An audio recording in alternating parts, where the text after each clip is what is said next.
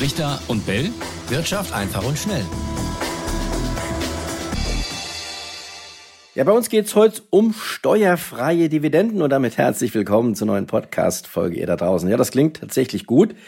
Dividenden kassieren, aber dafür keine Steuern zahlen, selbst wenn der eigene Sparerfreibetrag schon ausgeschöpft ist. Und es gibt tatsächlich solche Dividenden. Vollkommen steuerfrei sind sie allerdings nicht. Und wie das alles zusammenhängt, das klären wir jetzt. Ja, und damit auch äh, von meiner Seite äh, schön, dass ihr dabei seid. Und wir sind auf diese Idee gekommen, weil uns unser Hörer Norbert geschrieben hat. Ich lese das gerade mal vor. Also er schreibt, ähm, als langjähriger treuer Aktionär der Telekom musste ich jetzt erfahren, dass Aktionäre erneut betrogen bzw. hinters Licht geführt werden. So, Norbert hat wie äh, andere Aktionäre auch ähm, seit 2009 die Dividenden der Deutschen Telekom jährlich steuerfrei überwiesen bekommen. Er hat das ähm, als so eine Art Entschädigung angesehen dafür, dass er mit der äh, T-Aktie Anfang des Jahrtausends ja so hohe Verluste eingefahren hatte, wie viele andere auch. Aber jetzt, ähm, sagt Norbert, hat er die T-Aktien verkauft und in diesem Zusammenhang musste er dann sämtliche Dividenden nachversteuern. Ja, und er fragt deshalb, ob das rechtlich überhaupt zulässig ist, ob das nicht vielleicht sogar irreführend ist und ob denn auch der Staat seine Dividenden nachversteuern müsse, wenn er seine T-Aktien verkauft. Letzteres, lieber Norbert, das können wir, glaube ich, gleich beantworten, denn wenn der Staat seine Dividenden versteuern müsste, dann müsste er die Steuer ja an wen zahlen? Ja, quasi an sich selbst. Na, und das wäre dann rechte Tasche, linke Tasche und deshalb kann er sich eigentlich gleich sparen, oder? So, und deshalb, wir haben uns einen Gast eingeladen, äh, damit wir das Ganze mal äh, beantworten können, ähm, nämlich den Aktionärschützer Marc Tüngler von der DSW, der Deutschen Schutzvereinigung für Wertpapierbesitz. Ähm, schön, dass Sie dabei sind. Ähm, guten Tag, willkommen ja, zu dieser hallo. Sendung. so, erstmal, warum gibt es die anscheinend steuerfreien Dividenden der Telekom überhaupt?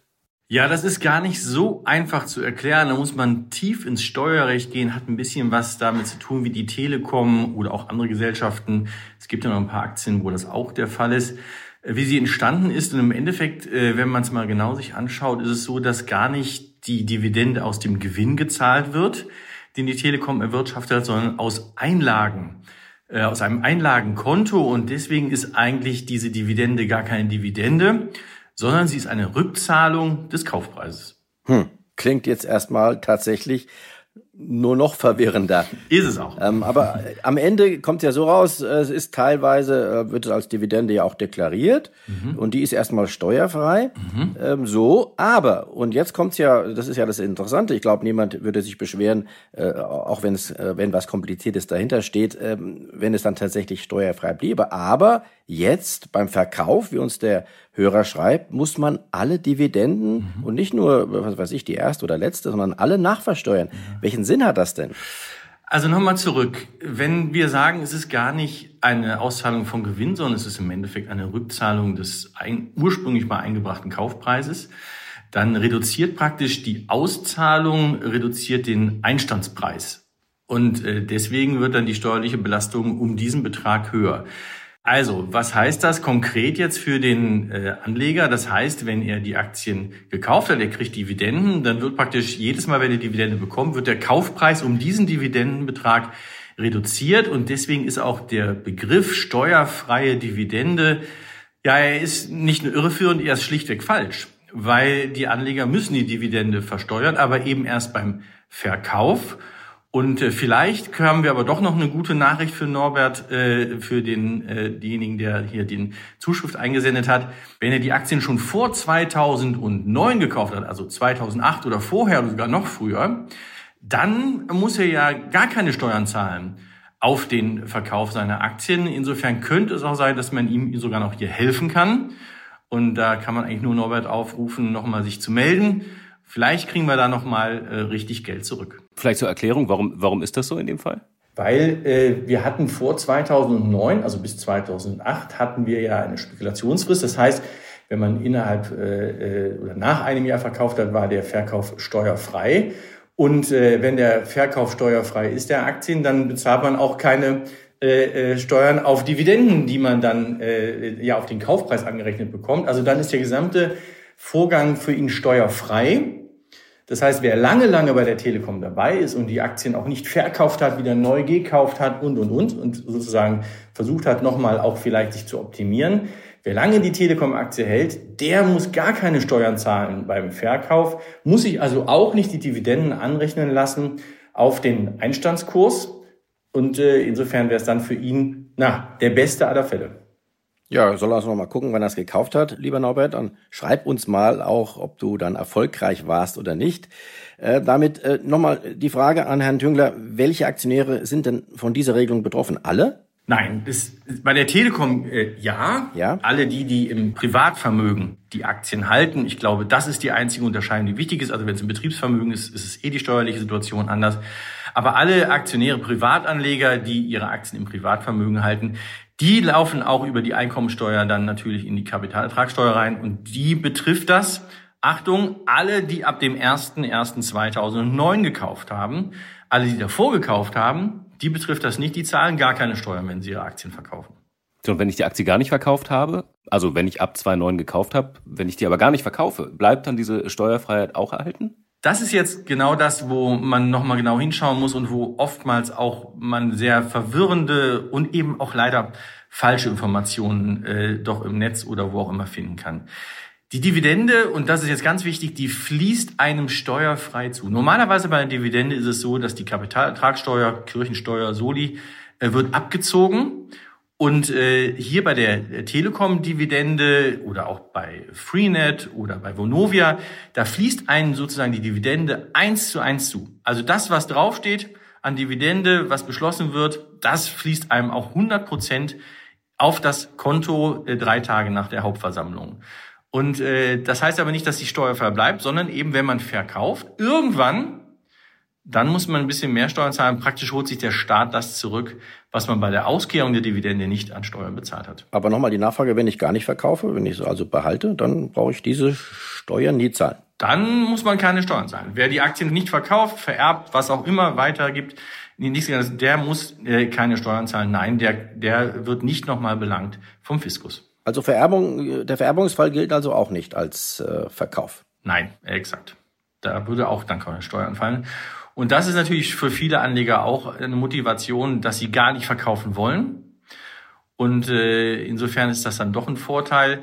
Es ist für viele Anleger äh, leider so, dass sie doch immer wieder überrascht werden, wenn sie dann verkaufen, dass dann der Einstandskurs sich minimiert und eben dann der Abstand größer wird zwischen dem ursprünglichen runter reduzierten Einstandspreis und dem jetzt tatsächlichen Kurs. Das tut immer weh, aber wichtig ist, die Dividende wird steuerfrei ausgezahlt, aber sie verändert den Einstiegskurs nach unten. Für wen ist das dann ähm, sinnvoll, solche Dividenden? Für welche Anleger oder welchen Typ von Anleger? Ja, ich glaube, für Privatanleger ist das schon interessant und äh, ist das auch sehr charmant. Vor allen Dingen für die, die eben nicht verkaufen wollen. Den Fall hatten wir gerade schon besprochen. Ich glaube, interessant ist es auch, wenn man darüber nachdenkt, dass man vielleicht eine Strategie darauf setzt. Eine Anlagestrategie, weil wenn man denn 100 Prozent der Dividende bekommt und eben nicht nur 74 Prozent, was man sonst bei anderen Dividenden bekommt, die, wo die Gesellschaften das nicht so vornehmen können. Und man reinvestiert das Geld wieder, dann ist natürlich auch mindestens ein Viertel mehr Geld da, um zu reinvestieren. Also für Anleger, die aktiv sind, die da das Geld nicht ausgeben, die Dividende, sondern tatsächlich wieder reinvestieren in den gleichen Wert oder vielleicht in einen anderen Wert, für die ist das attraktiv. Und äh, ich glaube, da kann man auch mal drüber nachdenken, dass man sehr bewusst, und ich glaube, das ist auch das, was wichtig ist, dass sich die Anleger darüber bewusst sind, wie eigentlich steuerliche Behandlung ist. So schön es ist und man sich erstmal freut, dass man steuerfrei die Dividende einkassieren kann, so sehr sollte man sich auch sehr bewusst Gedanken machen, was heißt das für mich? Ist das eigentlich gut? Ich habe ja auch Freibeträge, sind die dann schon ausgenutzt? Weil wenn man den Freibetrag noch nicht ausgenutzt hat, werden sie auch andere Dividenden steuerfrei. Also jeder Anleger sollte sich eigentlich sehr bewusst darüber sein, ist die Steuer, äh, die jetzt nicht anfällt, kommt die nochmal auf mich zu? Wie nutze ich eigentlich den Cash-Vorteil, den ich habe? Weil ich kriege ja eigentlich, oder nicht eigentlich, ich kriege tatsächlich mehr Geld aufs Konto überwiesen als bei anderen Dividenden. Frage vielleicht noch, äh, wie lange gilt das noch? Bleibt das äh, bei der Telekom erhalten, dieses Modell, oder wird das irgendwann abgeschafft? Was man klassischerweise liest, ist äh, äh mittelfristig für die nächsten Jahre gilt das immer noch mit der steuerfreien Auszahlung.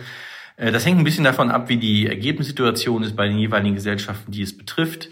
Irgendwann läuft das aus, irgendwann ist dieses Einlagenkonto leer und dann werden tatsächlich wieder die Gewinne ausgeschüttet und nicht die, äh, die Einlagenkonten äh, leer geräumt. Also insofern, irgendwann ist das endlich. Auch da, wenn jemand sehr bewusst mit diesem Thema umgeht, vielleicht auch seine Strategie darauf setzt, sollte man immer mal schauen, klassischerweise sagen die Unternehmen auf der Webseite, wie lange sie noch äh, diese Steuerfreiheit äh, da haben und die Auszahlung der, der Dividenden steuerfrei. Zum Beispiel, schönes Beispiel oder ein Beispiel ist die Post. Bei der Post war das auch lange, lange Zeit äh, immer steuerfrei ausgezahlt worden. Und äh, vor zwei Jahren endete das dann, weil einfach dieses Einlagenkonto, aus dem die Dividende gezahlt worden ist, das war leer, das war aufgebraucht. Ja, und ab dann muss man die Dividenden normal versteuern. Und wenn ich dann verkaufe, muss ich ja auch versteuern, oder? Also in dem Moment ist man gekniffen oder wie muss man das jetzt interpretieren? Wenn Sie verkaufen, müssen Sie das, was Sie an Dividenden vorbekommen haben, müssen Sie sich anrechnen lassen auf den Einstandspreis. Und wenn Sie dann aber die Dividende bekommen, dann sind Sie im normalen Modus, dann wird auch nicht mehr Ihr Einstandspreis reduziert, sondern dann versteuern Sie ganz normal die Dividende mit der Kapitalertragssteuer mit den 25 plus x Prozent. Dann sind Sie da nicht mehr später belastet, wenn Sie dann verkaufen. Nur für den Teil, den Sie im steuerfreien Zeitraum vereinnahmt haben. Sie haben gerade schon mal die Post genannt, die es jetzt nicht mehr macht. Ja. Telekom ist unser Thema. Was gibt es denn noch für Unternehmen, die genau so einen Weg fahren? Oder ist die Telekom da die einzige? Nee, es werden aber immer weniger Unternehmen, weil wir haben ja gerade besprochen, dass dieses Einlagenkonto irgendwann mal leer ist. Also praktisch laufen die Gewinne gegen dieses Einlagenkonto und man zahlt aus diesem Einlagenkonto, was aus der Gründung des Unternehmens resultiert, äh, ist dann irgendwann mal leer. Und irgendwann, jetzt, wenn wir zum Beispiel in zehn Jahren uns wieder treffen würden, wären sehr viel weniger Unternehmen noch in der äh, äh Situation, dass sie den Aktionären steuerfrei die, Aktion, äh, die Dividende auszahlen können. Was wir heute zum Beispiel sehen, ist eine Vonovia, äh, die Immobiliengesellschaft aus Bochum, die das macht. Wir sehen eine Freenet aus Hamburg, die auch steuerfrei die Dividenden auszahlt. Und es gibt noch ein paar kleinere Gesellschaften, die auch aus einer historischen Restrukturierung zum Beispiel entstanden sind. Aber die Liste der Unternehmen, die die Dividende steuerfrei auszahlen, die war früher sehr lang und wird jedes Jahr kürzer. Siehe Post, die dann eben nur bis 21, 22 die Dividende noch steuerfrei auszahlen konnten. Macht es denn tatsächlich Sinn, äh, jetzt äh, diese in Anführungsstriche steuerfreien Dividenden als Strategie zu nutzen? Sie haben gesagt, dann kann man ja alles reinvestieren, eben auch den äh, Anteil, der normalerweise versteuert würde. Mhm. Aber ähm, wenn man jetzt nur auf solche Unternehmen, das sind jetzt äh, drei, ja offenbar, die Telekom, mhm. Freenet, Vonovia in Deutschland, wenn man es mal darauf beschränkt, mhm. mehr noch. Mhm. Ähm, man muss ja auch dann die Kursentwicklung mit berücksichtigen. Was nutzt richtig. mir die steuerfreie Dividende, wenn der Kurs fällt? Das ist vollkommen richtig. Ich glaube, mein Tipp wäre, dass es ist jetzt schon sehr komplex äh, zu sagen, man hat einen Cash-Vorteil und diesen Cash-Vorteil den äh, kann man dann äh, nutzen, indem man noch mehr Rendite erzielt äh, durch das mehr investierte Kapital, was man zur Verfügung hat. Das bedeutet aber auch, dass man das eigentlich nur mit Unternehmen machen kann, die auch eine deutlich bessere Kursperformance hinlegen äh, und deutlich stärker wachsen äh, im, im Geschäft und eben auch im Kurs als andere Unternehmen. Und wenn wir uns jetzt mal anschauen, worüber wir gerade gesprochen haben, eine Post, eine Telekom, eine Vonovia, ja, also ob das jetzt die Aktien sind, die da durch die Decke gehen und wo wir alle denken, die machen pro Jahr nochmal zehn äh, Prozent in nächster Zeit, die Frage muss jeder Anleger selbst beantworten, aber vollkommen richtig. Ich glaube, wenn man daraus eine Strategie macht, also wenn man den Vorteil wirklich für sich nutzen will, dass man die äh, Dividende zu 100 Prozent steuerfrei vereinnahmen kann erst einmal, dann muss man ja diese, diese, die Steuer, die man nicht abgezogen bekommt, dann muss man das ja so smart investieren, dass man auch tatsächlich einen Vorteil daraus zieht. Und deswegen muss man schon eigentlich in Unternehmen dann investieren, die sehr stark wachsen, ja, damit eben das Investment dieser nicht gezahlten Steuern sich lohnt. Ob man da wirklich dann die beste, allerbesten Anlagestrategien daraus basteln kann, da würde ich erstmal ein Fragezeichen dran machen. Das ist sehr stark ingeniert und alles, was stark ingeniert ist, geht meistens dann auch nicht unbedingt gut. Ja, Tüngler, dann würde ich sagen, haben wir den Bereich, dieses Thema ähm, für heute beantwortet und sind mal gespannt, ob es da nochmal eine Nachfrage zu gibt. Ähm, damit an diesem Punkt auch herzlich dazu aufgerufen, ähm, uns nochmal zu schreiben. Weil wir Sie gerade bei uns zu Gast haben, vielleicht noch eine ganz kurze Frage als Anlegerschützer. Wir haben vergangene ja. Woche eine Folge gemacht über ähm, die Pläne der EU, diesen Payment for Order Flow. zu verbieten ja. bei Neobrokern. Da haben wir mhm. ähm, letzte Woche auch mit dem Gründer von äh, Scalable Capital gesprochen. Mhm. Äh, wie sehen Sie das aus Anlegersicht? Ist das eine gute Idee oder ist das eher von Nachteil?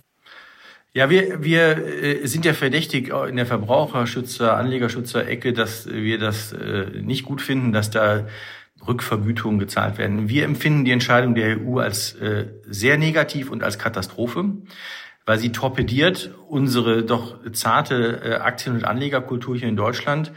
Ich weiß nicht, warum äh, man jetzt hier das jetzt irgendwie versucht anzugreifen aus der EU. Ich denke an viele ETF-Sparpläne, die jetzt viel teurer werden und äh, auch die jungen Leute, die dann jetzt über die Kosten dann weggehalten und ferngehalten werden von der Anlage. Für uns ist das eine sehr negative Entscheidung. Wir haben ja Hoffnung ist jetzt ein, ein großes Wort, aber wir machen noch weiter äh, in Berlin und Brüssel, wobei man ja sagen muss, die Bundesregierung war auch gegen das Verbot. Herr Lindner hat sich klar positioniert gegen das Verbot von Payment for Order Flow. Wir auch. Und äh, interessant ist, dass man in der EU sonst das überhaupt nicht nachvollziehen kann, dass wir Deutschen damit so ein Problem haben. Und so sind wir schlichtweg überstimmt worden.